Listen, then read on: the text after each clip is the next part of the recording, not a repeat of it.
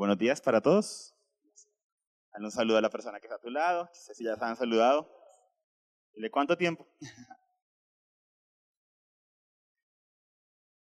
El próximo a ti entonces. Estamos a Pastor, acá está. Paz. Aquí está, estaba, estaba delante del computador, por eso no lo veíamos.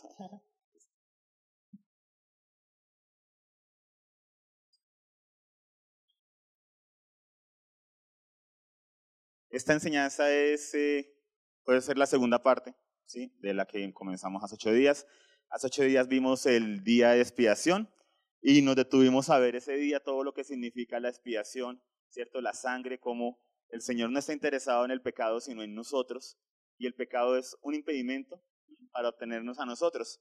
Entonces Él se encarga del pecado, así como ha prometido encargarse de la maldad de Satanás, aún de la misma muerte, porque nos anhela tener esa nosotros. Y hablábamos de todos los aspectos de esa fiesta y todo lo que eso significa. Ahorita vamos a simplemente mencionar algunos de ellos. Y hoy vamos a hablar de otro aspecto de esta fiesta, ¿sí? acerca de eh, aspectos que nos competen, ¿sí? del propósito de Dios para nuestras vidas, para nosotros, y un poquito de por qué le colocamos el día del juicio, ¿sí? por qué hablamos de que es un día de juicio de la enseñanza es el día del juicio según sus obras. Hemos hablado de Salmos 92, 12 que dice, enséñanos a contar de tal modo nuestros días que traigamos al corazón sabiduría. Y hemos hablado de cómo en el mundo, aún en nuestro sistema religiosos y demás de donde venimos muchos de nosotros, de donde el Padre nos ha llamado, nos enseñan a contar, nos enseñan a contar el día en que nacimos, nos enseñan a celebrar los cumpleaños, eh, nos enseñan a contar la Semana Santa, nos enseñan a contar el festivo día del trabajo. Ahora, hoy en día, ciertas generaciones que quieren enseñar a contar un mes al año dedicado a ser orgullosos ¿sí? y demás. Nos crecemos eh, pensando en el Halloween, ¿sí? Entonces, el día de Halloween, el día de los niños, los disfraces, entonces empezamos a asociar meses con fechas, con actividades y a contar nuestros días en la manera en que nos enseñaron. Así lo hicieron nuestros abuelos, nuestros papás, nuestros abuelos, nuestros tatarabuelos. Así lo hace todo el mundo. Pero ¿qué tiene de malo? Y creemos que así es, o sea, así es la vida, ¿sí? así es donde nos toca ahorita y todo el mundo lo hace. Nos enseñan a contar la Navidad, nos enseñan a deprimirnos o alegrarnos, a hacer nuevas resoluciones o entristecernos un poco en el año nuevo porque es un tiempo de transición y cómo estuvo este año, cómo va a ser el siguiente y demás. Y es la manera en que el mundo nos va llevando y crecemos en toda esa cultura y crecemos de esa manera. Entonces, eso muestra algo. Hay algo en nuestro corazón que necesita fechas, necesita temporadas, necesita que se le marque un ritmo. Hay momentos en el año que nuestro corazón sí percibe, nos acostumbramos nuestra alma a, sí, hay fechas para hacer altos en el camino, según la edad que cumplimos, ¿cierto? Eh, hay algo que sucede ahí donde uno evalúa cómo ha estado mi vida durante esta época y cómo quiero que esté, cómo me quiero proyectar. ¿Por qué? Porque el Señor ha colocado, a pesar de que ha colocado eternidad en el corazón del hombre, lo ha establecido bajo un diseño donde Él ha colocado y marcado tiempos y temporadas desde Génesis. Entonces estamos en ese, hágase tu voluntad en la tierra como en el cielo, y queriendo unir nuestros tiempos terrenales con el calendario profético, el reloj profético de Dios. Y de eso es que trata todo este tema de las fiestas. El Señor revela y les dice, bueno, usted, en Canaán allá tienen, sí, sus fiestas, allá le celebran a Moloch, le inmolan a sus hijos recién nacidos, sí, allá los cananeos y las culturas allá, también eh, más arriba los griegos, los espartanos, tienen que a sus hijos que están defectuosos los mandan por un risco, los abortan, pero como no existía el tema del aborto pre, porque no podían saber cómo venía, entonces apenas nace con defectos, lo matan y demás. Todas estas cosas que las culturas alrededor hacen, ustedes no las van a hacer. Yo les voy a marcar cómo son mis tiempos. Y es la respuesta a este salmo. Este salmo que le dice el salmista, enséñanos a contar de tal modo nuestros días que traigamos al corazón sabiduría. Entonces, nos enseña, Padre, quiero estar reflexionando, quiero estar viendo mi vida, ¿cierto? De la mano, pero que tú seas el que me enseñe, de tu mano, a tu manera. Y parte de la respuesta de Dios, de lo que Dios hace con Israel es, en Levítico 23, decirles, miren, así van a contar sus días. ¿Mm? Las naciones alrededor los cuentan de cierta manera. Los que adoran el sol, entonces su calendario es solar. Entonces por eso todo está con el tema del solsticio, ¿sí? De invierno, ¿sí? El equinoccio en la primavera, todo el tema del movimiento del sol, por eso la Pascua que se celebra, ¿sí? En ciertas culturas paganas que no tienen nada que ver con la Pascua que menciona la Biblia. Ahí tenemos un problema de la traducción y que utilizamos la misma palabra para dos eventos que son totalmente diferentes. Y todo ese tema girando en torno al sol, a la adoración al sol, al derramamiento de sangre humana y demás. Y el Señor dice, voy a darles mi calendario, mi diseño, fuera de eso voy a darles un diseño sacrificial para que se puedan poner en paz conmigo y podamos tener una relación para que ustedes puedan cumplir el propósito por el cual llamé a Abraham, que por medio de ustedes quiero bendecir a todas las familias de la tierra. Lo cual Israel se olvidó. Israel se empezó a volver súper elitista, súper xenófobo, detestando todas las culturas que fueran diferentes, todo lo que fuera diferente. Y se volvió, oigan, los escogí para limpiarnos, para darles mi diseño, para darles mis tiempos, para que ustedes sean bendición para todas las familias de la tierra. Y su plan no ha cambiado con la iglesia. A veces se nos olvida, Señor, límpiame, haz esto, lo otro, déjame bonito, demás. Pero ¿para qué es? Para ser de bendición para todas las familias de la tierra. No estamos únicamente para nosotros mismos, para otros, para ser y hacer discípulos de Cristo. Y Él les da los tiempos y les dice, ustedes se van a mover es de esta manera. Y comienza Levítico 23 y les dice, seis días a la semana trabajarán, pero al séptimo día descansarán de toda su labor. Y les enseña a contar. Ah, entonces contamos los días de a siete y contamos las semanas. Y les enseña cómo contar. ¿Se han dado cuenta que la escritura habla mucho de números? ¿Mm? Los de la cábala, ¿cierto? Judía, dicen de cómo cada número tiene su secreto espiritual y astral y demás, y se van por unos aspectos. Pero el caso es que el Señor enseña a contar. Quiere que nosotros seamos entendidos en los tiempos. Y el primer conteo que hace es semanal, en medio de culturas donde no estaba el descanso. ¿Saben qué hay en los escritos antiguos de las culturas que rodeaban a Israel? Los romanos, cuando tuvieron los, primero los griegos, los romanos que tuvieron esos primeros encuentros con el pueblo judío, y dejaron escritos donde le escribían al emperador en Roma y demás, esos judíos son unos perezosos, no quieren trabajar como todos los demás, es que un día de descanso, y hablando y denigrando del descanso, porque la mentalidad de este mundo es esclavitud, ¿no? Esclavitud, esclavitud, y te contratan en tu empresa, ¿no? Pero te pueden llamar en la noche y pedirte un favor y decir, ay, sí, la gente ya no quiere trabajar, cuando hay un tiempo para todo. Y viene el Señor y rompe con eso. Y nosotros hoy en día, como tenemos una cultura que ha sido permeada por el cristianismo y por los principios que Dios ha entregado, ¿sí? porque grandes hombres ¿sí? de fe durante las décadas y siglos anteriores impulsaron reformas en el área laboral, ¿sí? en todas estas áreas de salud y demás, reformas políticas a nivel mundial, que lograron cambiar muchos sistemas de cosas que hoy en día nosotros ya tomamos por sentadas. El domingo, sí, es un día de descanso, o sea, la semana, ¿cierto? Descansamos, algunos, pero eso no era así antes. Entonces nos acostumbramos y vemos esto como, ah, pues sí, claro, hay que descansar un día. Cuando fue herencia del Señor. Parte del diseño del Dios para el hombre. Fuera de eso les da la Pascua, les da las panes sin levadura, siete días comerán pan sin levadura, les habla de los primeros frutos, de presentar ese primer ¿sí? retoño del trigo y la cebada que empieza a salir de la tierra y presentarlo delante del Señor para declarar que la cosecha que se va a dar unas semanas después es consagrada para Él porque lo mejor, lo primero le pertenece a Él. Y 50 días después, ahí sí presentaban dos panes de esa cosecha y consagraban el, sí, declaraban la acción de gracias, perdón, por la cosecha que ya se había dado de parte de Dios. Y así fue como el Señor le entregó su calendario. E Israel lo recibió como, ah, ok, toca guardar estas fiestas, recordar que salimos de Egipto, recordar que Egipto no debe haber nada de Egipto en nosotros, panes sin levadura, ¿cierto? Recordar que Él hace algo nuevo con primeros frutos en Pentecostés, ¿sí? Recordar esa cosecha que ahora tenemos una tierra que el Señor ha entregado su ley, que nos ha dado sus mandamientos, y ellos tenían esa capa de entendimiento. Ya nosotros en Cristo entendemos que el Señor, Jesús, como lo dice en Hebreos, es nuestro reposo. O sea, que en Él nuestra alma reposa de todas sus obras.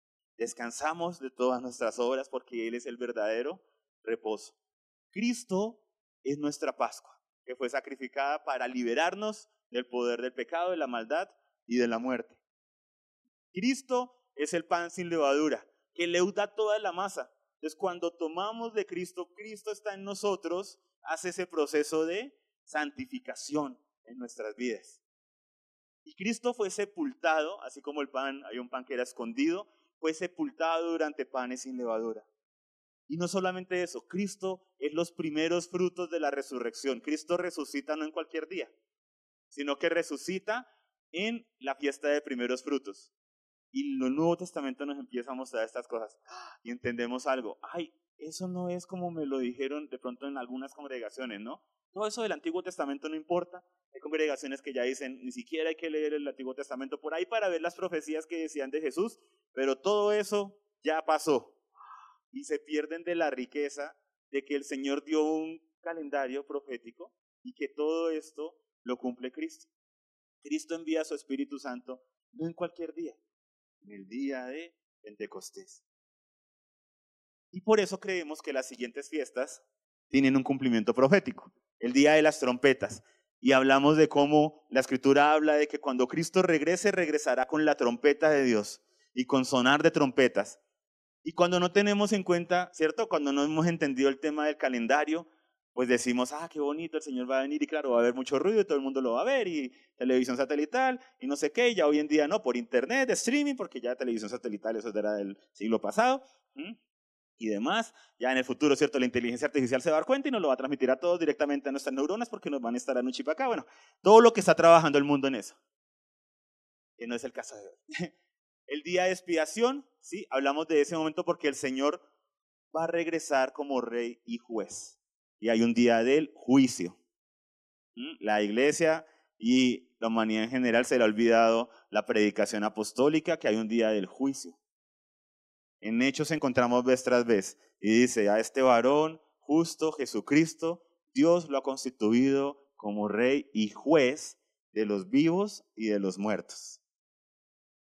Y un habitar con él, ¿cierto? Tabernáculos, donde ya Apocalipsis 21 y 22 dice la nueva Jerusalén que desciende del cielo.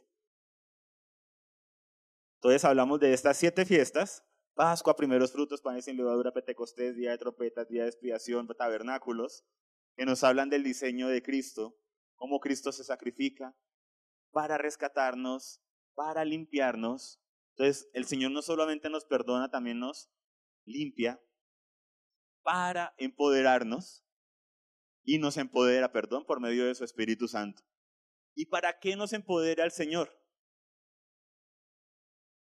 Para la extensión, el establecimiento y la extensión de su reino, para que podamos cumplir la gran comisión. Mateo 28, cuando Cristo dice, toda autoridad me ha sido dado, ¿cierto? En los cielos y en la tierra. Por tanto, en base a mi autoridad, yo los comisiono a ustedes, ¿cierto? Por tanto, vayan y hagan discípulos de todas las naciones. Hay un encargo. Bautizándolos en el nombre del Padre, del Hijo y del Espíritu Santo, ¿cierto? El domingo anterior tuvimos bautizos. Pero no solamente bautizarlos y ya, ¿cierto? Crean y ya, no. Y enseñándoles, ah, el discipulado. Enseñándoles a que guarden todas las cosas que yo les he mandado. Ah, no solamente el discipulado, el rendir cuentas, el estar pendientes unos de otros. Ah, yo no quiero que se me metan en el rancho, yo quiero una congregación de pueda ir estar ahí en paz yo solito con Dios y volver a mi casa y que nadie me pregunte nada. Ese no es el diseño de Dios. Ese es un diseño religioso, pues para eso, ¿sí? ¿Para eso qué? ¿Sí? Eso no tiene sentido. El diseño de Dios es que Él se mete al rancho. ¿Sí? Él se mete porque Él anhela lo mejor para nosotros y nos guía. Lo que pasa es que Él no se mete a las malas, ¿no? Él no se mete y de pronto si, si ve algo que no está bien, dice, ah, esto hay que botarlo y lo saca y lo bota. ¿Sí? Con su casa él es muy celoso. Ya lo vimos cuando entró al templo. ¿Sí? Y dijo, no hagan esto una casa de mercado. Pero él acude siempre a la exhortación y a la persuasión. es lo que dice el apóstol, ¿no? No piensen en manipulación, sino en ese, sean persuadidos. Cuando nos exhorta la escritura. El Señor está haciendo una obra de limpieza. Y nos empodera para qué? Para discipular, para hacer la labor, para alcanzar a otros. Nos establece, nos limpia y demás. No porque el Señor esté haciendo una colección. A ver, Fernando, lo voy a limpiar y esto y lo voy a poner aquí en una repisa para que todos vean lo bonito que me quedó. No, es con propósito, con misión. ¿Cuál? Mateo 28. Hacer discípulos de todas las naciones, enseñándoles a guardar todas las cosas que yo les he mandado. Entonces, ¿por qué nos metemos a veces, cierto? ¿Por qué hablamos como, oye, no estuvo bien esta redacción? Oye, mira que estuve viendo tal cosa. Oye, el pastor me quiere controlar mi vida, hasta cómo manejo mi área, en mi hogar, con mi esposa, con mis hijos. Los trapitos sucios se lavan en casa. Cálmate, almita. Sí, cálmate, almita. No es eso. Es que el Señor nos comisionó y nos dijo que tenemos que enseñarnos a guardar todas las cosas que Él ha mandado. Y en eso está no solamente el amar y el abrazar, que eres un hijo de Dios, lo cual es bonito, hermoso y precioso y parte del proceso. Sin eso lo otro sería solo rejo. Necesitamos esa parte del abrazo del amor, pero por otro lado, pero esta área nos toca corregirla. ¿Y por qué no hay que ser tan religiosos? Porque no es lo que Cristo nos ha enseñado. Y si estamos en una iglesia cristiana, es porque nos identificamos ¿sí? con el Hijo de Dios, con ser y hacer discípulos de Cristo. Estoy en un proceso de formación, por lo tanto, se espera coherencia. Que si yo digo seguir a Cristo, pues hago lo que Cristo dice que debo hacer. Y ahí entra el amar, perdonar, todo lo demás. Entonces, el Señor nos empodera para la obra para la extensión de su reino, para establecer y extender el reino de Dios en la tierra por medio de su amor. Y nos empodera. Pero él marca un tiempo. Dice, dedíquense a estas cosas, extendiendo el reino, colocando mis enemigos, los enemigos de Cristo, por estrado de sus pies, mientras yo regreso. ¿Y cuándo será ese día de regreso? Nadie lo sabe. Entonces estamos en esa labor, empoderados, hasta su regreso, trompetas. Cuando Él viene para juzgar. ¿Y por qué es necesario juzgar? Porque es necesario limpiar a la humanidad. Porque no todos decidieron decirle que sí a lo que Dios quería y hacer las cosas a la manera de Dios. Rendirse ante Él y reconocerlo como rey. Comenzando por los propios ángeles que van a ser juzgados. No solamente la ciudad aplica, pero ¿sí? los ángeles que no guardaron sus vestiduras y demás. Con el propósito de que de reinar juntos. Y aquí es donde muchos por causa de la predicación que hemos escuchado durante décadas o siglos, por causa de ese, de, de ese buscar, ¿cierto? Una conversión rápida de una persona, a veces podemos durar años en una congregación o congregaciones cristianas y demás, sin entender bien cuál es el propósito de Dios, hacia dónde apunta el Señor, y creyendo que el propósito del Señor es llevarnos al cielo. Imagínate esto, el Señor crea los cielos y la tierra, y luego crea al hombre. ¿Dónde lo crea al hombre? ¿Qué nos dice Génesis? ¿Lo crea de dónde? De la tierra y del barro. Muy bien pero le da un aspecto espiritual, sopla su espíritu en él. Y le da una comisión. ¿Qué comisión le da? Sean fructíferos, multiplíquense, llenen la tierra, sométanla, administrenla. Le da el huerto y le dice, administren el huerto. Todo lo hace en la creación y le dice al hombre, tú te vas a encargar de ser mi administrador. La imagen visible mía, lo hace imagen y semejanza para que gobiernes, administres, administres la creación. Y luego viene el pecado.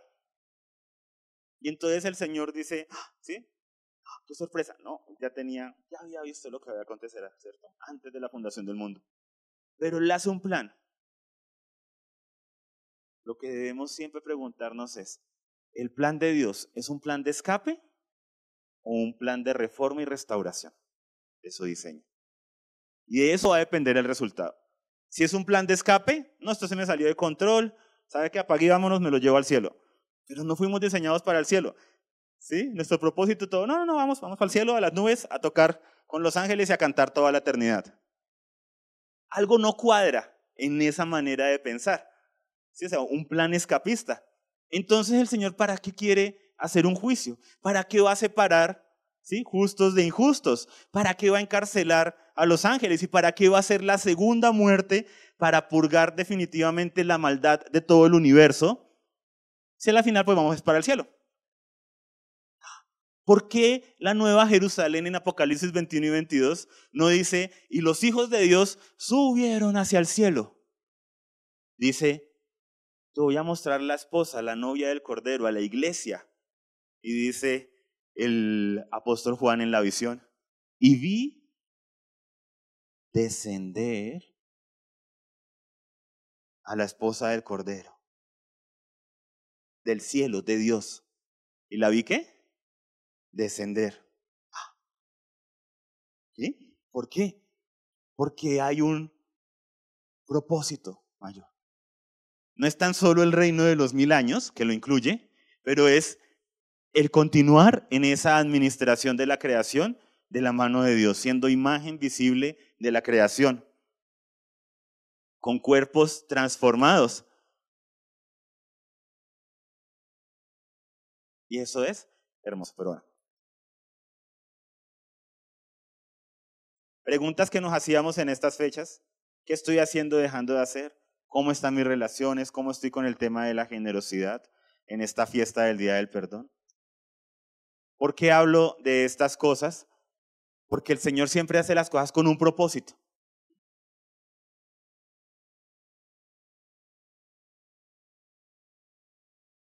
únicamente tiene un plan de escape, me voy a quedar con la mitad de la información. O voy a anhelar que venga el Señor pronto para escapar de este mundo.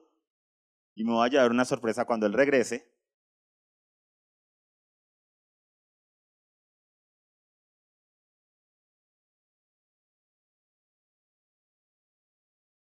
Está esperando el, el escape de la iglesia. Eso ya es una doctrina que se inventaron hace tres siglos y demás por allá en Europa, una profetisa y luego unos pastores le siguieron la cuerda y fueron a buscar a versículos que apoyaran eso, de que la iglesia se iba a escapar. Pero históricamente no tiene sino dos siglos de antigüedad esa manera de pensar. Como pasa con el hombre, se inventa algo y luego va a la Biblia a ver cómo lo corta versículos fuera de contexto y todo versículo fuera de contexto se convierte en un pretexto. Ya que se pretexto. La iglesia no está esperando el escape, está esperando el regreso del rey. El regreso del rey. Imagínate tú, un familiar tuyo está de viaje y vas al aeropuerto a esperar a que regrese. Y llega tu familiar por la puerta y está saliendo y tú ahí con tu maleta, listo, vámonos, voy contigo. Y el otro, ya acabo de llegar, o sea, ni siquiera se puede volver porque acaba de llegar. Así es con el Señor. Entonces muchos el día del trompeta, ¿cierto? Y vamos a ¿sí? encontrarnos con Él en los aires y estamos vivos, nuestro cuerpo muere, inmediato somos transformados. Y, ay, chao, cochino mundo, me voy de acá, ay, con Cristo. Y Cristo, vamos chicos para abajo, a reinar. Y yo, ¿qué, Señor? Pero acaba de venir de allá. Muchos no aman la venida de Cristo. Quieren huir de sus problemas. Y el Señor nos ha llamado a gobernar. Los problemas, enfrentarlos, solucionarlos. A mayor el problema, mayor a veces el tiempo, la necesidad de restauración y sanidad. Pero el Señor vino para restaurar las cosas, para reformar. Por eso es que creemos que Él anhela una reforma, una restauración en nuestras vidas, en nuestras familias, en nuestras congregaciones y aún en nuestras ciudades y naciones. Pero también sabemos que todo tiene un tiempo y en lo que podemos hacer ahora a nivel ciudad y nación, influir, votar de manera correcta, ¿sí? Intentar tomar las mejores decisiones en medio de un sistema corrupto y caído, ¿cierto? pero sin dejar de hacerlo. En lo que está en nuestras manos, hacer, influenciar, como buenos administradores, poder decir al Señor, Señor, lo intentamos. No, Señor, como las votaciones, eso igual siempre son los corruptos los que quedan, pues yo ni fui a votar. Eso no lo hace un administrador bueno, serio, fiel delante del Señor, lo hace una persona perezosa. Entonces hay una cultura escapista en la iglesia. Y el Señor parte del diseño con las fiestas es mostrarnos algo. Él, el pecado, se deshace de él, lo espía, lo quita. ¿Para qué? Buena pregunta.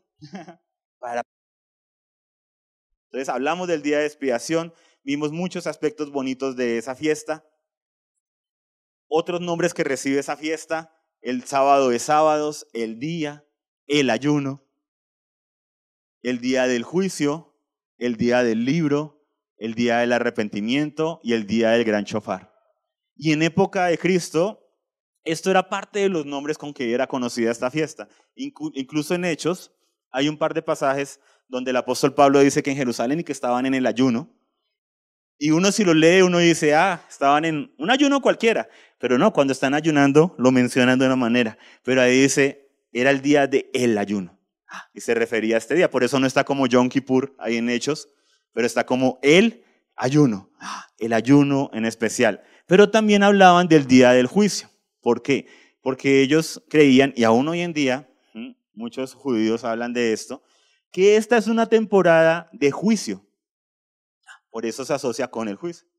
Donde cuando Israel iba a espiar sus pecados delante de Dios, si moría el sumo sacerdote, era porque no era aceptada la sangre y no había expiación.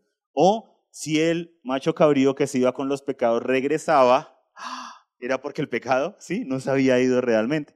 Que ahí fue donde el hombre haciendo las cosas a su manera, ¿no? se inventaron lo de llevar el macho cabrío a un risco, el que, cargaba los pecados, que ya le han logrado y le han puesto los pecados ahí, y sí, que se cayera para que nunca regresara. El hombre queriendo hacer las cosas a su manera. El caso es que es un día de, que ellos declaran, perdón, ellos dicen que es un día de juicio y ellos dicen que es un día de juicio anual en el sentido en el que en esta época los nombres de las personas están siendo escritos o borrados del libro de la vida para el siguiente año. Términos colombianos. En esta época se define si el otro año te va a ir bien o mal. ¿Sí? Esa es lo que manera, digamos, de decirlo como ellos lo expresan. Obviamente, eso así como está, que ya lo dicen ellos, no está en Levítico 23. No está en la escritura.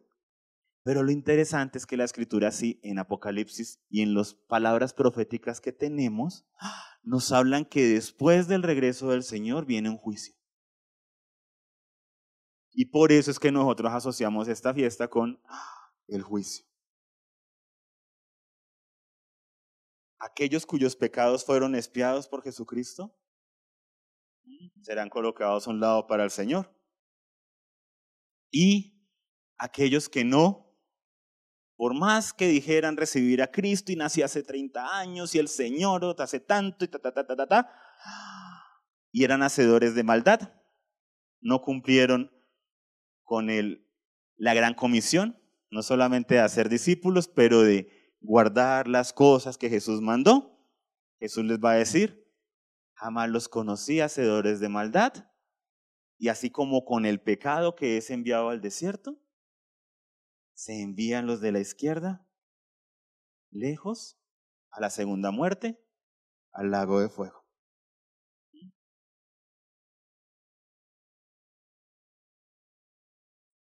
En Hebreos 9.1 nos dice, ahora bien, aún el primer pacto tenía ordenanzas para el culto y un santuario terrenal. En Hebreos busca ¿sí? y nos coloca eh, la comparación entre lo que acontecía en el tabernáculo físico y nos dice, esto era un diseño de algo celestial que Cristo hace. Y eso es lo que comienza a hacer Hebreos, explicar muchas cosas del sacerdocio, del día de reposo, de por qué Jesús es mayor que los ángeles, por qué Jesús es mayor que Moisés, por qué Jesús es mayor que todos los profetas. Y entre eso también, porque el sacerdocio de Cristo es mayor que el sacerdocio de Leví.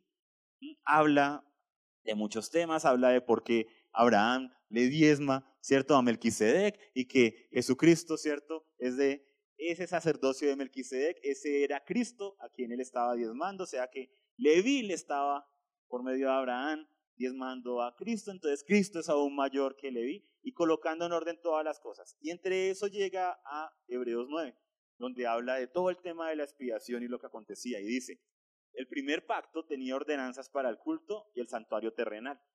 Así preparadas estas cosas, los sacerdotes entran continuamente al primer tabernáculo para oficiar en el culto, pero en el segundo solo entra el sumo sacerdote una vez al año, no sin llevar sangre, la cual ofrece por sí mismo y por los pecados del pueblo cometidos en ignorancia. Queriendo el Espíritu Santo dar a entender esto, que el camino al lugar santísimo aún no había sido revelado, en tanto que el primer tabernáculo permaneciera en pie. Entonces dice, el camino al lugar santísimo aún no había sido qué? ¿Eso está en futuro, presente o pasado?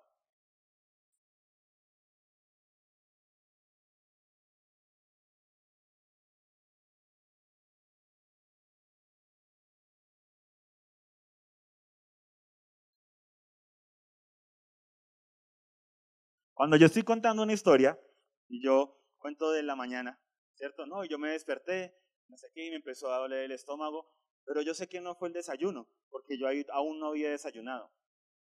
Estoy diciendo de algo que aún no había pasado, ¿sí? Pero aconteció. Por eso creo que no fueron.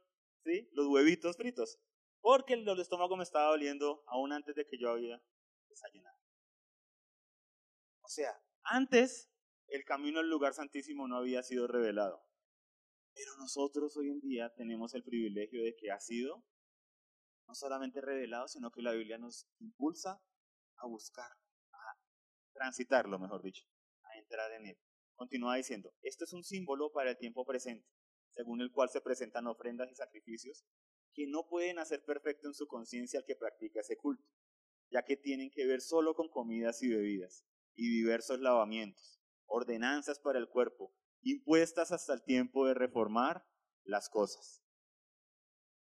De aquí, de este versículo, donde nosotros sacamos la frase que nos decimos, dile a la persona que está a tu lado, recuerda que estamos en tiempos de reforma.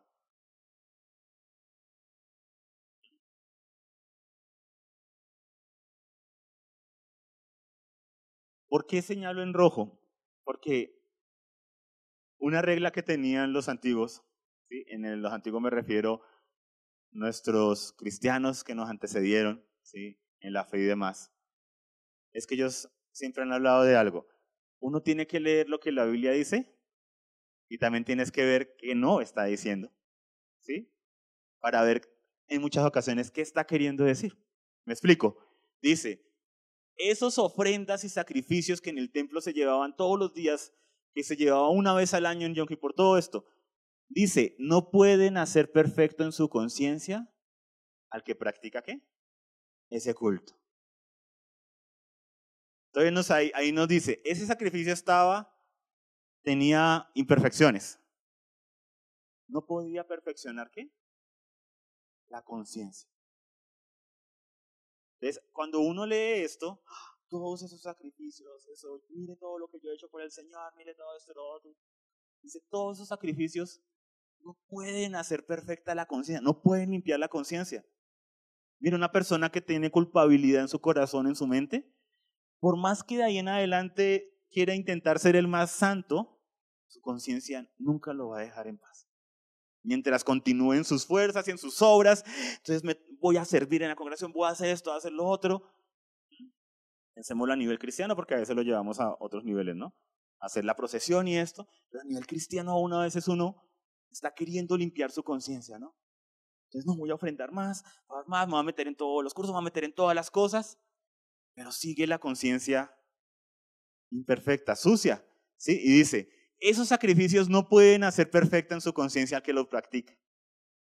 Pero entonces aquí surge una pregunta o un anhelo, que es, ¿qué si puede limpiar mi conciencia? ¿Qué? Si es así, dice, Hebreos me está planteando esto, y el autor de Hebreos inspirado por el Espíritu Santo, tenemos que preguntarnos, ¿qué me estás diciendo? ¿Que la conciencia nunca nada la va a poder limpiar? ¿O está planteando, nada de estas cosas pueden limpiarla, pero hay algo que sí? Por eso él continúa diciendo, pero cuando Cristo, diga la persona que está a lado, pero, muy bien, solo él, pero tranquilo. Pero cuando Cristo apareció como sumo sacerdote de los bienes futuros, a través de un mayor y más perfecto tabernáculo, no hecho con manos, es decir, no de esta creación, entró al lugar santísimo una vez para siempre. No por medio de la sangre de machos cabríos y de becerros, sino por medio de su propia sangre, obteniendo redención eterna. Entonces, ¿entró cuántas veces? Una vez sí, para siempre. ¿La redención que obtuvo era temporal? Eterna. Muy bien. Y continúa diciendo, porque si la sangre de los machos cabríos y de los toros y las cenizas de la novilla rociadas sobre los que se han contaminado santifican para la purificación de la carne. ¿Cuánto más la sangre de Cristo, quien por el Espíritu Eterno él mismo se ofreció sin mancha a Dios, purificará nuestra conciencia de obras muertas para servir al Dios vivo. Problema, los sacrificios, aún los que el propio Padre había entregado en su tabernáculo, o sea, no estamos hablando de los que hacían por allá en Canaán, los que se inventaron la gente, no, su propio diseño del tabernáculo era imperfecto, porque era una maqueta de lo que él quería hacer en Cristo. Y ese diseño no limpiaba qué? La conciencia. Pero aquí nos dice que Cristo no solamente limpia el pecado, no solamente lo quita, lo espía una sola vez y para siempre, sino que la sangre de Cristo tiene el poder para purificar nuestra conciencia de qué? De obras muertas para servir al Dios vivo. Y aquí es donde ocurre un tema de la gracia, de la gracia. En Efesios 1.7 dice, en Efesios 1.7, en Él tenemos redención por su sangre, el perdón de los pecados, según las riquezas de su gracia. Según las riquezas de qué? De su gracia. Y hay un tema con la gracia que a los hijos de Dios nos toca recordar. ¿Por qué? Porque el pecado paraliza. Es la persona que está a tu lado. El pecado paraliza. pecado no solamente paraliza, distrae. Pues por eso te paraliza de tu propósito, no te deja avanzar, cumplir. Entonces, el pecado y la cultura de pecado, aún cristiana, nos hacen que todo gira en torno al pecado. Todo gira en pedir perdón por los pecados una y otra vez. Todo gira en ser limpios de nuestros pecados. todo gira en torno al pecado. Todo pedir perdón, y un ciclo de perdón, de culpabilidad y me siento mal, y yo siendo un hijo de Dios no debería ser mucho mejor, y esto y lo otro, todo girando en torno al pecado. Y cuando uno ve el diseño de Dios, Él dice que del pecado Él se encarga. Y en Cristo Jesús, ¿qué hace con el pecado? Lejos. Porque nos quiere esa nosotros y que cumplamos el propósito para el cual Él nos ha llamado. Pero hay un tema con la gracia y el Hijo de Dios por lo general. Nosotros llegamos, nos predican de la gracia de Dios y eso es tan grande y creemos, por eso estamos nosotros aquí, la mayoría, ¿cierto?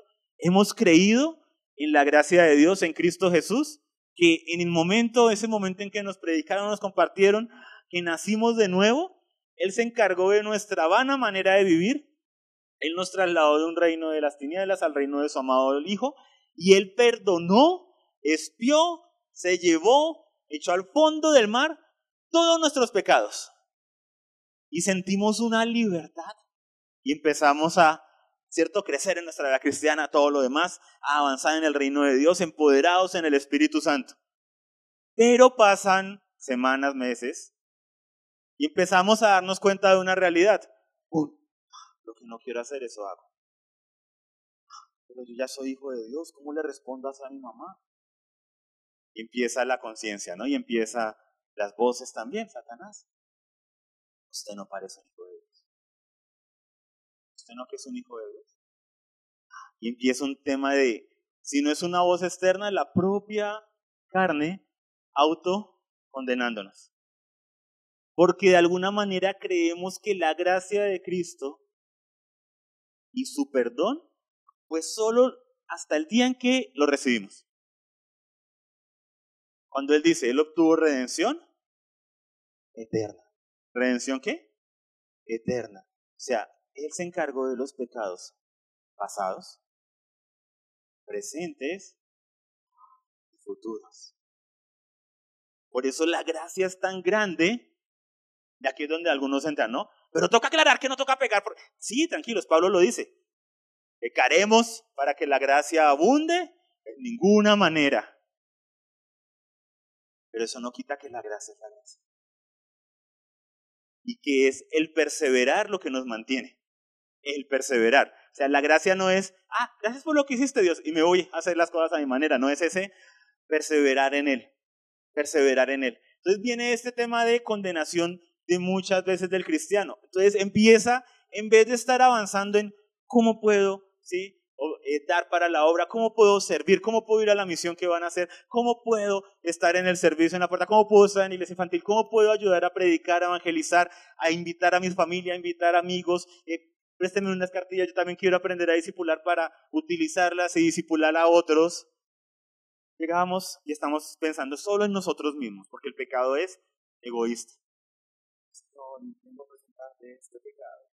Y todo se centra en uno mismo, y todo es uno mismo, y todo es uno mismo, y la vida cristiana se vuelve un individualismo, donde perdemos de vista el propósito. Cuando el Señor dice, el pecado toca arrepentirse, dar frutos de verdadero arrepentimiento, pero ahí está la provisión. Si alguno ha pecado, tenemos un abogado para con él, Padre. Entonces, el cristiano por lo general tenemos un inconveniente que creemos que la gracia de Cristo era hasta que nos convertimos. Y de ahí en adelante apunta de esfuerzo propio. Cuando la gracia de Cristo es la que nos permite no solamente llegar, sino mantenernos.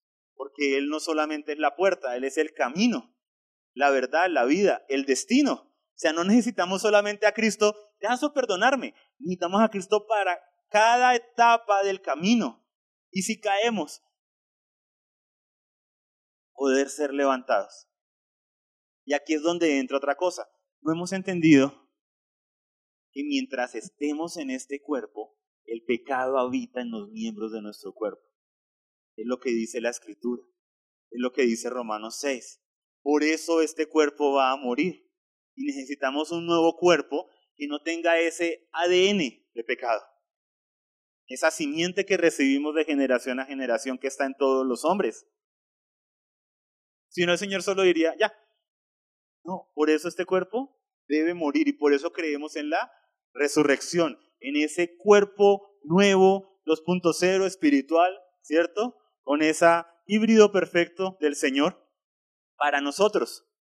Un cuerpo nuevo, porque el pecado habita en el cuerpo, por eso dice, provean para el espíritu y no para la carne, porque hay una lucha con un enemigo interno.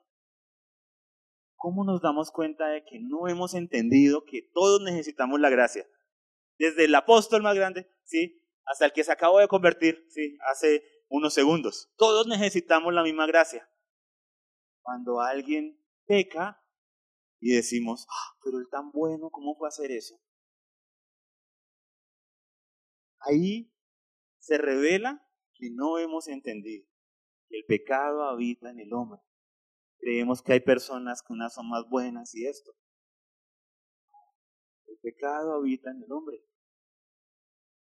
Por eso todos no solo necesitamos la gracia para llegar al reino de los cielos, sino para aún más para permanecer en el reino de los cielos.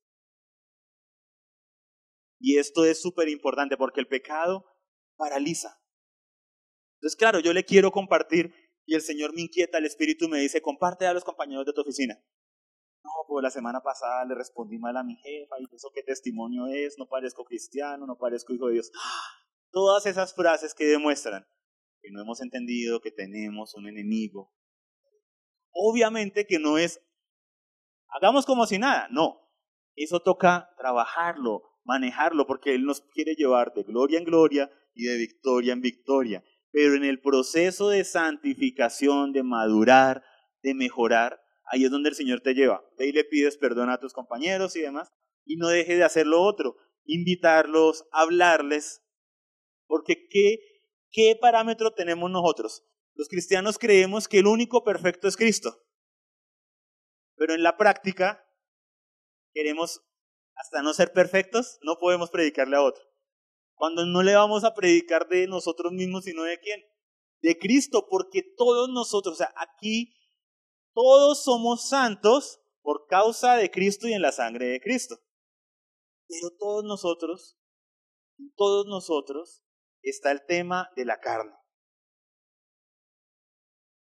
Está el tema de que el pecado habita en los miembros del cuerpo. Y por eso Dios nos empodera con su espíritu, para que ya no sea el pecado el que gobierne, ¿cierto? Para que proveamos es para el espíritu. Pero si yo me descuido, sale. Eso que está en No es que alguien me lo meta, es que está en nosotros. Entonces, tenemos que ver que todos requerimos de la gracia de Dios. Y cuando yo veo ese tema, cuando yo lo recibo de parte del Señor, ahí es donde mi conciencia es purificada. Así como dice, purificará nuestra conciencia de obras muertas para servir al Dios vivo. ¿Por qué es purificada la conciencia?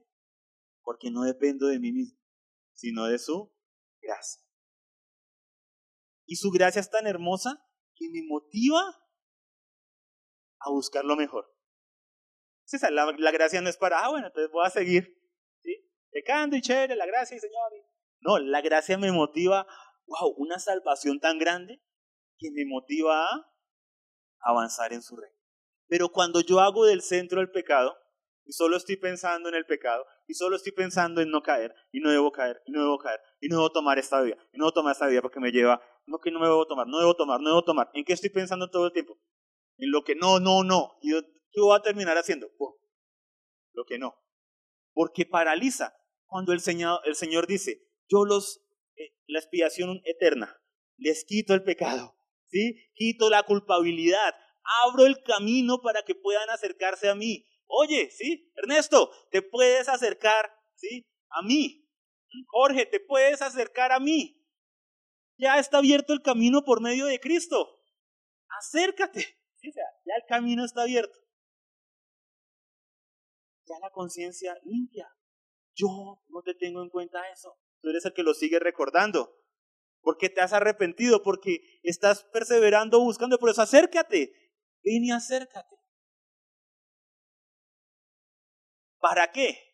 ¿Con qué propósito? ¿Cómo termina ese pasaje? Para servir al Dios vivo. el Señor no está interesado en el pecado, está interesado en nosotros y en que cumplamos nuestro propósito. Cuando yo me enfoco en el pecado, la pierdo. Termino haciendo lo que digo que no quiero hacer. Cuando yo me enfoco en el propósito, que la Biblia lo llama servicio, el servir, ministrar a otros, enfoco mis energías en el servicio, enfoco mis energías en el propósito para el cual Dios me llamó, enfoco mis energías en el propósito que el Señor me ha entregado en este momento sea en mi área, en mi área personal, en mi área familiar, en mi área congregacional y aún en la ciudad y la nación. Ya no estoy pensando en peco, no peco, peco, no peco, sino en el propósito. ¿Sabes algo? Cuando uno está enfocado, avanzando y pensando y actuando en pos del propósito de Dios, no queda tanto tiempo ni energías para el pecado. No quiere decir que no peques, pero como ya no es el centro, si lo hago o no lo hago, ¿sí? Estás en pos de propósito, en pos de cómo voy a predicarle a los que están a mi alrededor, cómo los invito a la próxima actividad de la congregación, cómo voy a servir en la congregación, quiero meterme al servicio, quiero sí, estar en un grupo de crecimiento, quiero conectarme porque me despierto en la mañana, si a veces no sé qué hacer, me quedo mirando el techo, entonces pues me voy a conectar al devocional y es virtual, entonces ahí escucho al pastor, ahí podemos eh, compartir, cómo ¿sí? servir al Padre y creyendo en que Él llame, que no es por mi fuerza, es por su gracia, por su gracia. ¿Para qué? Para servir al Dios vivo, con propósito. Con propósito. Por eso, aquí más adelante,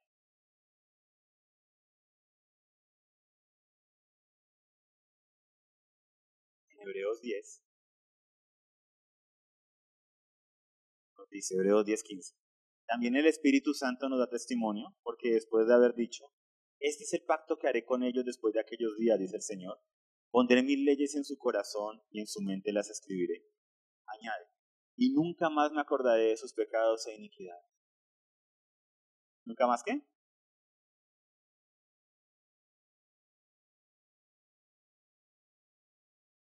Ahora bien, donde hay perdón de estas cosas, ya no hay ofrenda el pecado.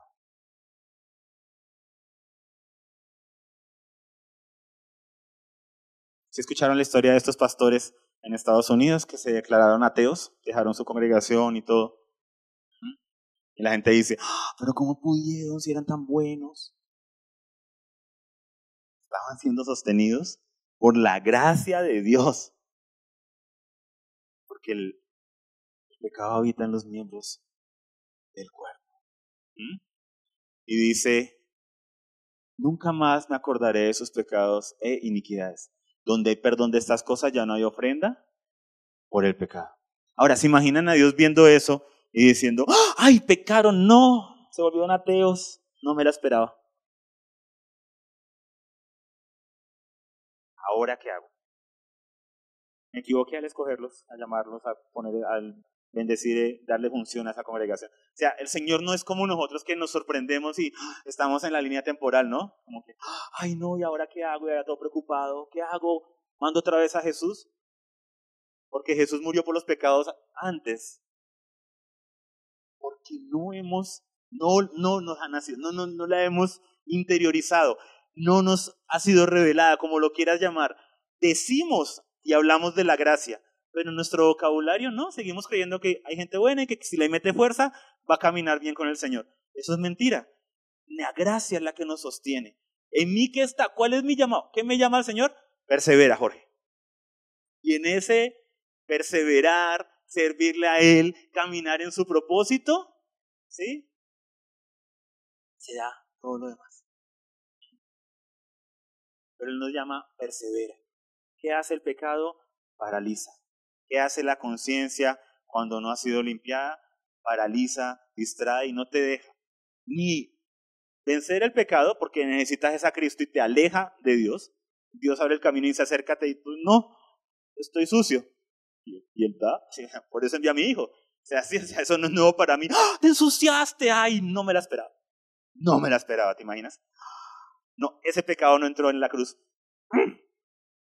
Se me pasó. Ella haber usado una inteligencia artificial para que minara todos los datos de la humanidad y ahí sí tenía la lista completa, porque ese pescado, se me, ese pecado, perdón, se me deslizó. ese pescado porque fue la persona que pescaron y se convirtió. Por eso continúa diciendo en Hebreos, entonces hermanos, puesto que tenemos confianza para entrar al lugar santísimo por la sangre de Jesús, por, tenemos qué?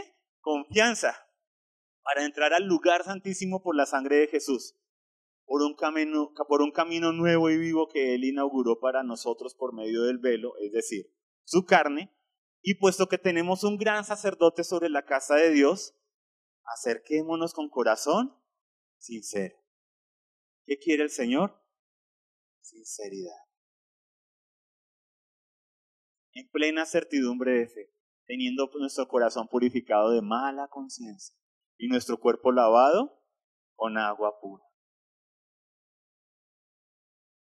Entonces la escritura dice en Corintios, en un tema en que la gente estaba tomando la cena y si era una cena grande, si era un compartir, una cena como la que anhelamos hacer este viernes, ¿cierto? Por favor, dile al que está a tu lado, ojo, ¿no? ¿Qué va a traer? Ah.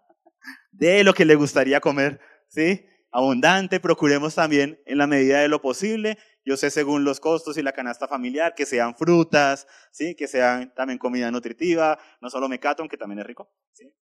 Háganlo uno sin dejar de hacer lo otro, ah, pero que sea más lo saludable, ¿sí?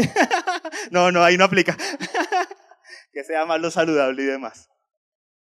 Y él dice, unos están tomando la cena indignamente, se están adelantando, no están pensando en el prójimo, están siendo egoístas y demás. Tomamos eso hoy en día y en algunas ocasiones hay personas que no toman la cena porque están en un tema de tratar algo con el Señor de pronto, tienen que pedir perdón, tienen que perdonar esto y lo otro. Ok, ¿listo? Está en un proceso y lo debe. No pasan semanas. Pasan meses. Pasan años.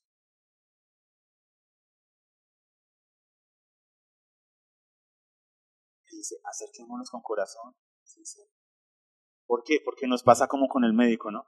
Yo quiero ir al médico cuando yo ya haya controlado mejor mi peso, haya mejorado mi nutrición, haya hecho los ejercicios que mandó el ortopedista, entonces, ¿sí? Y demás, porque, uy, no, no, no estuve juicioso, al odontólogo, uy, no, eh, corro la cita para otro mes porque toca cepillarse ahora sí bien, porque ya casi llega la cita con el odontólogo, para que me diga que todo está bien.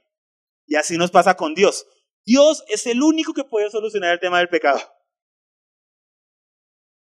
Pero nosotros queremos solucionarlo antes de acercarnos a Dios para que nos diga cosas bonitas. Cuando Él es el único que nos puede ayudar con ese tema. Entonces, ¿qué hace la culpabilidad de una conciencia sucia, autorizada? Nos aleja, nos estanca, no nos deja avanzar. ¿Qué dice la escritura? Acérquense al Señor, quiere la sinceridad. La sinceridad cuando compara al fariseo con el publicano, ¿no? Y el fariseo, ah, no sé cómo ese que está allá atrás. Yo sí, no he dejado de congregarme. Sí, yo sí sirvo, yo sí hago esto, yo hago lo otro, yo soy un duro para tu reino. Hmm, cambio esos que a veces ni vienen y cuando vienen llegan tarde, mira a la persona que está a tu lado. Ah, no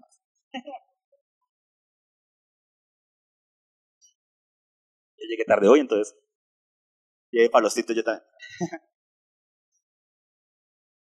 y el publicano no soy digno, soy pecador. Pero aquí estoy. Quiero avanzar. Quiero hacer las cosas a tu manera. Y en eso estamos todos. no permitas que el pecado paralice. ¿Por qué? Porque continúa diciendo Hebreos, mantengamos firme la profesión de nuestra esperanza sin vacilar, porque fiel es aquel que prometió. Consideremos cómo estimularnos unos a otros al amor y a las buenas obras. ¡Ah! Qué debemos estarnos estimulando unos a otros? Al amor y a las buenas obras. ¿Listo? Son dos caras de una misma moneda, ¿no? Obras sin amor, amor sin obras, ¿sí? Al amor y a las buenas obras. No dejando de congregarnos como algunos tienen por costumbre. Dile al que está a tu lado, qué bueno que vine hoy. Me salvé. Y de una manera muy lenta empiezan a mover su cabeza hacia atrás y miren hacia la cámara. No dejando de congregarnos como algunos tienen por costumbre. No, no, los que están en tema de enfermedad, que están en otras ciudades, que nos escriben, que cuando pueden están aquí, que lo sabemos y que aman tranquilos. El resto sí siéntanse mal, por favor. No dejando de congregarnos como algunos tienen por costumbre, sino exhortándonos unos a otros y mucho más al ver que el día se acerca. Y dice, consideremos cómo estimularnos unos a otros a qué? Al amor y a las buenas obras. Y aquí es donde entra la dicotomía, la división del cristiano. No somos salvos por obras.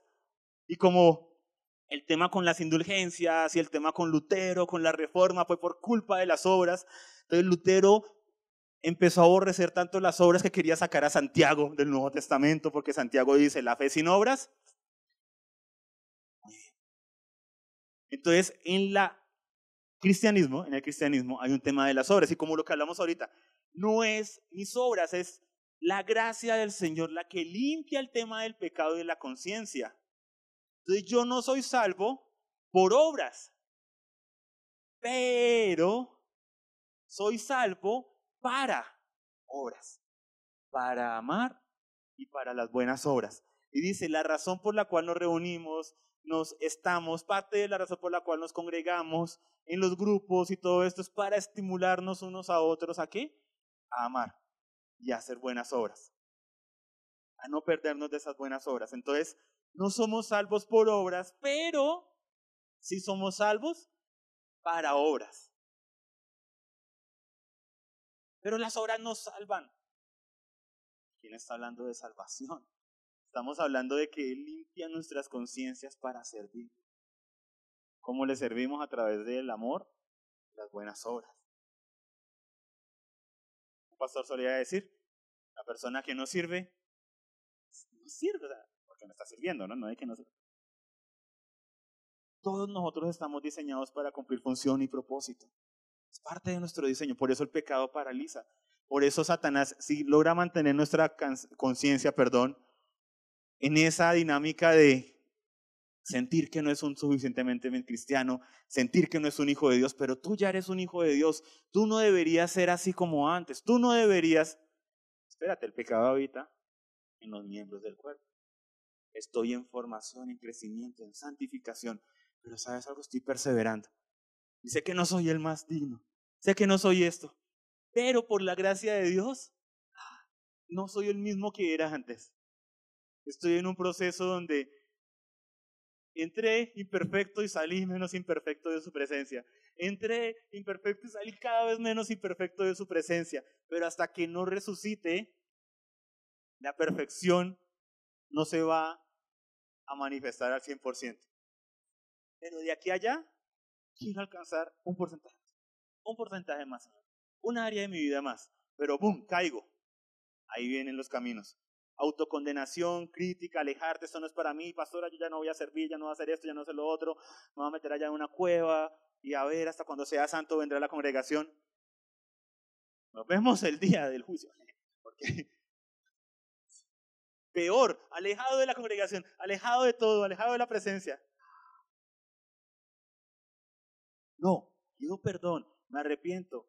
Sí, hablo, oigan, un proceso, si hay un proceso de restauración, dependiendo del nivel del pecado, dependiendo de a quienes afecté, si se requiere a veces disciplina. Oye, no vas a predicar por un tiempo. Oye, no vas a estar en la alabanza por un tiempo. Oye, ¿sí? Dependiendo, ¿cierto? Del efecto y demás, hay un tema de disciplina, pero la disciplina es con el fin de restaurar para poder servir al Dios vivo, para poder continuar haciendo las buenas obras. Por eso voy a leer una serie de versículos para que podamos tomar la cena, orar. En Efesios 2, 8 al 10 dice, porque por gracia ustedes han sido salvados por medio de la fe, y esto no procede de ustedes, sino que es don de Dios, no por obras para que nadie se gloríe. Y aquí, hasta aquí, es el versículo que todos no lo sabemos, lo aprendemos en Rompiendo tus Miedos, sí, es parte, es parte de la base, porque hablamos de la salvación. Pero en muchas ocasiones no continuamos leyendo la Biblia. No continuamos leyendo lo que dice. Dice, tu salvación es por medio de la fe y es por gracia de Dios, no por obras, para que nadie se gloríe. Y continúa diciendo, ¿y para qué somos salvos? Porque somos hechura suya, creados en Cristo Jesús para hacer buenas obras. Y ahí es donde algunos se meten en las discusiones teológicas, ¿no? Pero no soy salvo por obras. Cálmate, almita. ¿Sí? Así el, alma está inquieta, el alma requiere calmarse. Por eso el salmista dice así, alma mía, alaba al Señor, porque estaba inquieta. Entonces, cuando veas a alguien inquieto alrededor tuyo, dile, cálmate, almita. Ya le queda a tu lado, espero no estén hablando de ti. No vaya a usar eso con su cónyuge y le toca dormir en el sofá. Ah. dije que se calmaría. Ah. no me entendió el chiste porque no vio la predica. Cálmate, almita. El tema no es salvación, el tema es, ¿somos salvos para qué? ¿A ir a las nubes a tocar arpa? No, esa es una visión medieval, es una visión del Olimpo grecorromano, que ver con Cristo y la Biblia. me traigan uvas y me las alimenten. No, son los dioses grecorromanos. Somos hechura suya creados en Cristo Jesús para hacer buenas obras, las cuales Dios preparó de antemano para que anduviéramos en ellas. Entonces, ¿qué se juzgará en el día del juicio? ¿Nuestras buenas intenciones o nuestras acciones? En segunda de Corintios, ¿cierto? 5.10, esto sí lo voy a leer de corrido. Segunda de Corintios 5.10 dice, porque todos nosotros debemos compadecer ante el tribunal de Cristo para que cada uno sea recompensado por sus hechos estando en el cuerpo, de acuerdo con lo que hizo, sea bueno o sea malo. Todos van a recibir su recompensa. Apocalipsis, perdón, todos vamos a recibir nuestra recompensa. Apocalipsis 20:12, y vi a los muertos grandes y pequeños de pie delante del trono, y los libros fueron abiertos. Y otro libro fue abierto que es el libro de la vida. Y los muertos fueron juzgados por lo que estaba escrito en los libros, según sus obras. Mateo 16, 27. Porque el Hijo del Hombre ha de venir en la gloria de su Padre con sus ángeles, y entonces recompensará a cada uno según su conducta. Mateo 25, 27. Vengan benditos de mi Padre, hereden el reino preparado para ustedes desde la fundación del mundo. Vengan y qué? Hereden, porque tuve hambre y ustedes me dieron de comer, tuve sed y ustedes me dieron de beber, fui extranjero y me recibieron, estaba desnudo y me vistieron, enfermo y me visitaron, en la cárcel y vinieron a mí. El día del juicio es un día de recompensa para algunos, de castigo para otros. ¿Qué principios podemos extraer de esto? Perdonar como hemos sido perdonados, por gracia. Apropiarnos no solo del perdón, pero de la limpieza que fue lo que hablamos hace ocho días, y perseverar en hacer las buenas obras. Y ahí es donde debemos decirle, Señor, qué buena obra debo hacer en lo personal, porque no me las quiero perder. Y ahí casi todos, que, bueno, muchos cristianos, por lo general, a veces no están así, depende de su encuentro, la congregación, si vivió procesos de discipulado o no. Llegamos y de una entendemos algo. Ah, tengo que edificar en mi vida. Entonces empiezo en lo personal. Entonces empiezan a cambiar. Lo que antes veía ya no lo veo, o ya empiezo a detectar que lo que veía como que ya no, no cuadra con esta nueva ¿sí? naturaleza que tengo. Empiezo a buscar leer la palabra, empiezo a la oración, empiezo la alabanza, luego con el tema de alzar las manos, arrodillarme, empiezo con un tema de relación personal con el Señor, empezar a arreglar ¿cierto? Lo que está mal adentro, porque me siento así mal, porque miro mal a la gente, porque lo otro, porque reacciono. Empieza un tema en lo personal. Pero no se debe quedar en lo personal, también está en lo familiar. ¿Cuáles son las buenas obras, Señor, que tú anhelas en lo familiar? Y si hay buenas obras en lo personal, estos son tiempos de reflexión. ¿Qué he dejado de hacer o qué no he hecho o qué nunca he hecho? Hemos conocido cristianos que nunca se han dado la labor de leer la Biblia o leer el Nuevo Testamento. Algunos cristianos dicen, ay, pero yo he leído varios libros así, pero nunca me he puesto a leerlos todos de corrido, eh, pero yo creo que ya leí la Biblia. Y esto no es un tema de salvación o no, es un tema de que todos nosotros tenemos un depósito. Y con lo que llenemos este depósito es lo que va a salir por nuestra boca. Cuando lo llenamos de palabra, eso es lo que va a salir por nuestra boca. Miren, muchos de nosotros que enseñamos y todo cuando estamos en consejerías y que hablamos y sacamos versículos y hablamos, no es porque nos propusimos aprendernos los versículos. Yo a mí nunca se me dio el tema de memorizar. Yo hice aquí discipulados, en su momento había otro discipulado que requería memorizar los versículos. Me costaba, estaba hasta antes del discipulado intentando memorizar esos versículos y los decía siempre trastocados, como no era. Pero sí tuve una ventaja en el Señor el Señor me dio una sed por buscar de Él. Y la persona a la que le pregunté qué debo hacer, el primer día que me compartieron me dieron un, evangelio de Juan. Me dijeron, lee esto. ¿Sí? Y hice mi oración y todo, y esa noche llegué a leer y tenía muchas, y leí, Entonces el fin de semana busqué a los que me han compartido, no vi al pastor Edgar, pastor Edgar fue, sí, aquí presenció mi nacimiento, jaja, nadie sabe para quién trabaja. él es mi suegro, él es mi suegro, por eso lo digo. Él es hoy en día ya mi suegro, sí, el abuelito, hermoso y demás. Y vine y lo, no, no a Pastor Edgar, tampoco y a Ale, que también fue de las que me compartió. Había una persona llamada Jairo, y me lo encontré allá afuera en las empanadas, habían empanadas más ricas allá. ¿Quieren verlas de vuelta?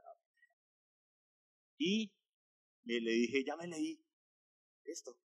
¿Sí? O sea, el Evangelio de Juanito. No me lo leí, ¿ahora qué hago? Gracias a Dios por ese hombre, ¿sabes? Porque hoy en día la iglesia dice, mira, léete este libro. Mira, léete esto, los cinco lenguajes del amor. Mira, léete esto, cómo ser un cristiano exitoso. Mírate, lee esto, su dinero cuenta, la vida financiera. Ta. Mírate, léete esto. Sí, y la persona no ha tenido ni siquiera un encuentro con la palabra, pero ya está leyendo un montón de libros. Me dijo, cómprate una Biblia y empieza a leer el Nuevo Testamento de Mateo en adelante. Y yo, ok, mi juicio se me fue en mi bicicleta, con fraternidad, averigué dónde vendían Biblias, ahí compré mi primera Biblia. Y comencé a leer de Mateo en adelante. Y entonces leí ¿Entendía todo? No, pero leía. Y leía. Y llegué a Apocalipsis. Me ha parecido tan interesante que quería volver. Entonces, ¿qué hacía? Como la máquina de escribir. Ay, ya no la conocen algunos. Mi abuelita tenía una, por eso la conozco. Ya tenía una en la casa y me la dejaba usar de pequeño. Entonces, por eso tengo recuerdos con la máquina de escribir. Escribo una línea y la devuelves para comenzar a escribir otra vez. Al resto. Y la devuelves. Y así empecé y leía y leía el Nuevo Testamento, el Nuevo Testamento, el Nuevo Testamento, el Nuevo Testamento. Y sin buscarlo, se me fue quedando la palabra. Empecé a llenar mi depósito. Y es algo que la iglesia debe recobrar. No porque yo lo hice, lo van hacer. Porque hay miles de libros en las librerías cristianas. Hay miles de libros cristianos en Internet. A veces no sabemos de memoria que la iniquidad de Julanita, que el pecado de tal, que las regiones de cautividad, que los cuatro tipos de ayuno, que la cosa cuántica, que las regiones celestiales, que esto, que lo otro. Oye, ¿has leído el Nuevo Testamento? Eh, no, no me gusta leer. Lee de todo. Tú le ves sus chats, ¿sí? Ahí tiene el equivalente a miles de páginas que ha escrito y leído. Pero no, le, no les gusta leer. La Biblia, llenemos nuestro depósito. ¿Por qué? Eso va a afectar nuestras áreas, demás áreas. ¿Cómo estamos en lo familiar? ¿Cuáles son las buenas obras en lo congregacional? ¿Cuáles son las buenas obras en lo comunitario? ¿Qué buenas obras hay para hacer en la congregación?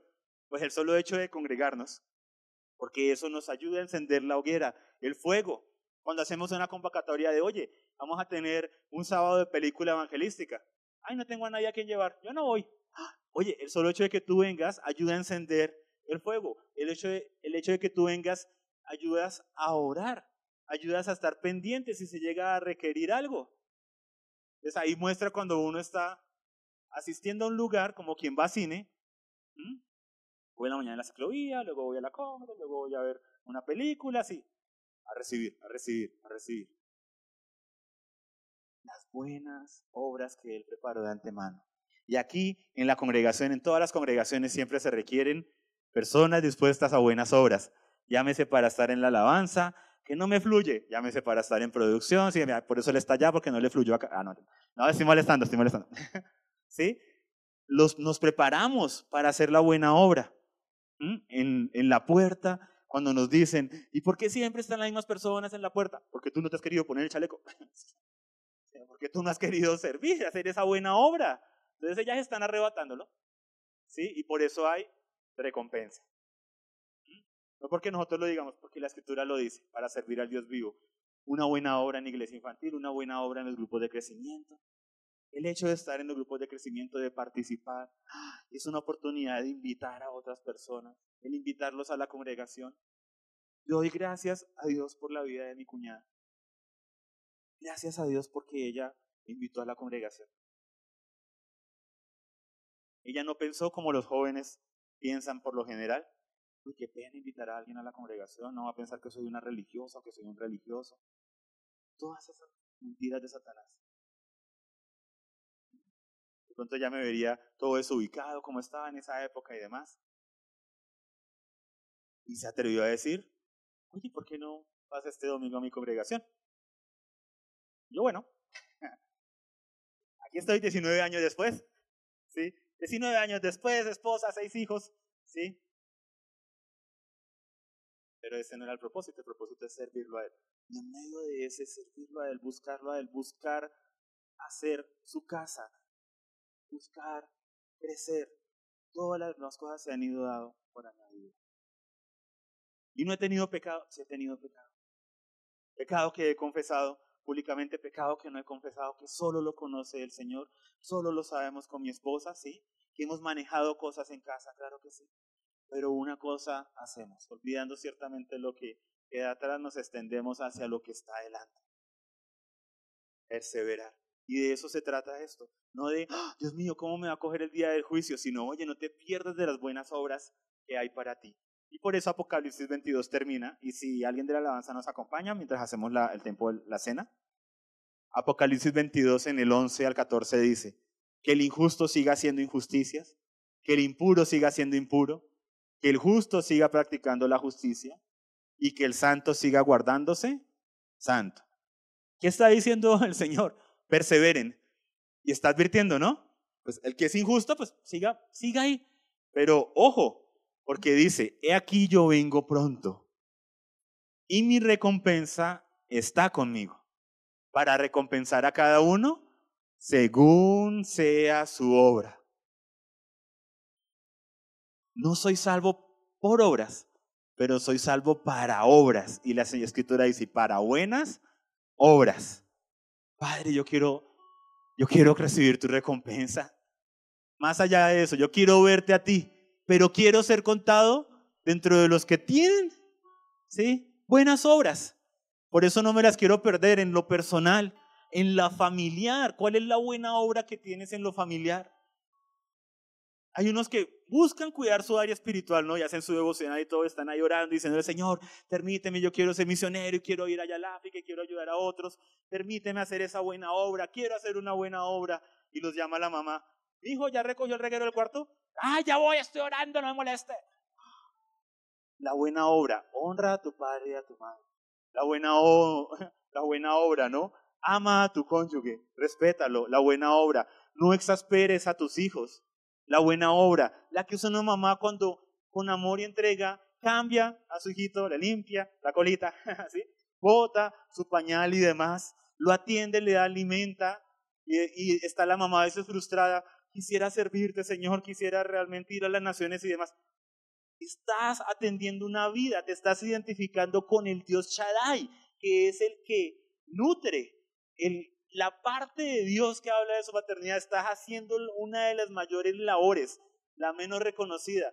Un trabajo donde llega a veces el esposo, ¿no? Estoy cansado todo el día trabajando. Y la esposa, cuando se queda en casa, cuando tiene hijos pequeños y que desde que se despertó está trabajando, hasta que el niño se acueste, y si es las 12 de la noche, no puede decir como el otro, ay, no, ya cumplí con tarjeta, ah, bueno, entonces yo también a las 5 deja a la niña ya tirada. A ver, ¿cuánto los dos se encarga? O sea, y eso es una buena obra. La religiosidad nos hace dejar de ver eso. El estar bien con mi esposa, con mi esposo, el amarlo, el cuidarlo, el protegerlo, es una buena obra. El honrar a mis padres, el cuidar a mis hijos, el estar en buena relación, en mi trabajo, esos son buenas obras. Sin dejar de lado las otras, el congregarme, eso es una buena obra el que no sé cómo predicarle a otros, pero los invito. Eso es una buena obra, ¿sabes? Porque estás haciendo más de lo que hacen otros que ni siquiera hacen el intento de invitar, que se rinden antes de comenzar. No, pero es que mi primo que va a venir a una congregación y para qué lo invito. La sabiduría de las abuelas, la peor diligencia es la que no se hace. Buenas obras. Y termina diciendo, yo soy el alfa y el omega, el primero y el último, el principio y el fin. Bienaventurados los que lavan sus vestiduras para tener derecho al árbol de la vida y para entrar por las puertas de la ciudad. Y en Apocalipsis 19 dice que las acciones justas de los santos son el lino fino de esas vestiduras. Las acciones que justas. Y en Tito 2.14 dice, Él se dio por nosotros para redimirnos de toda iniquidad y purificar para sí un pueblo para posesión suya, celoso de buenas obras. El enfoque no es el pecado, el enfoque es el propósito, el servicio, las buenas obras. Ese sí los que estaban anotando, Tito 2.14, hermoso, 2.14, hermoso ese versículo. Un pueblo celoso de buenas obras. Una buena obra, tomar de la cena del Señor. Una buena obra, la generosidad, representada diezmos, ofrendas y primicias. Por eso, pongámonos sobre nuestros pies, por favor. Vamos pasando por acá, tanto los que tienen diezmos, ofrendas y primicias como los que van a tomar la cena, o sea, todos los que vamos a tomar la cena pasamos. Tomamos del pan, del vino, acá tenemos jugo de uva en los envases plásticos.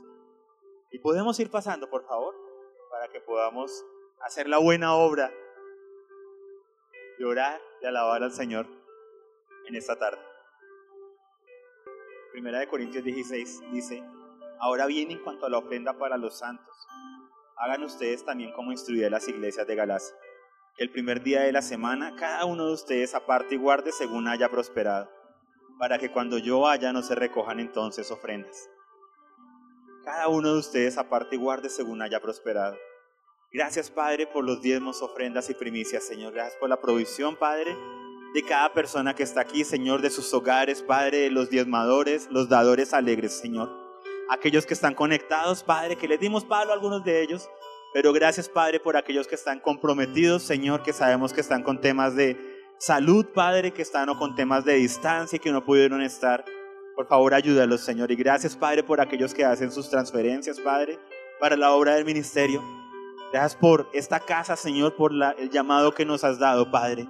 Te pedimos, Señor, que todos los recursos, Padre, que sean enfocados, Padre, para el ser y hacer esos discípulos de Cristo que tú nos has llamado, Padre. Gracias, Señor, por la, la cena de cada hogar, Padre, y gracias por los proyectos, por los emprendimientos, Señor, de los que son dadores alegres, Padre. Te pedimos que continúes tú prosperando, Señor, su alacena, que continúes tú, Señor, como lo has prometido, abriendo esas ventanas, Padre, y que aquellos que están orando por una fuente de provisión, Señor, que prontamente, Padre, sean abiertas esas puertas de oportunidad, Señor, ya sea por medio de un emprendimiento, ya sea por medio de un empleo, Señor, de una empresa, Padre, que continúes tú, Señor, y abriendo esas puertas, Padre, para que puedan unirse en el gozo que es el dar, el ser generosos, el ayudar, Padre. Y en ese mismo sentir, Padre, también te damos gracias por tu generosidad para con nosotros. Gracias porque no fuiste escaso para con nuestras vidas al entregar a tu Hijo. Gracias porque el tema del pecado ya fue solucionado. Y gracias porque por medio del pan y de la sangre, Señor, de tu cuerpo y de tu sangre, Señor, es que somos limpiados. Gracias porque tú purificas nuestras conciencias de obras muertas, porque no somos salvos por obras, sino para buenas obras, Señor. Gracias, Padre, por esas buenas obras y te pido, Señor, que a medida que tomamos de la cena, Señor, que continúes tú revelando, Padre. Continúes tú mostrando, Señor, las buenas obras que nos ha llamado a hacer, Padre. No queremos dejar de hacer lo que nos ha llamado a hacer en lo personal, en lo familiar, Señor, en lo congregacional, Padre. Y impactar nuestras ciudades, nuestras comunidades, nuestras ciudades, nuestras naciones. Gracias por la buena obra que nos ha llamado a hacer en este día, Señor.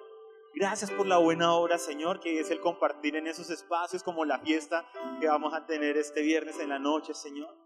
Gracias, Padre, por los tiempos de devocional, por los tiempos de mujeres, de intercesión, de oración, los coordinadores, los grupos de crecimiento.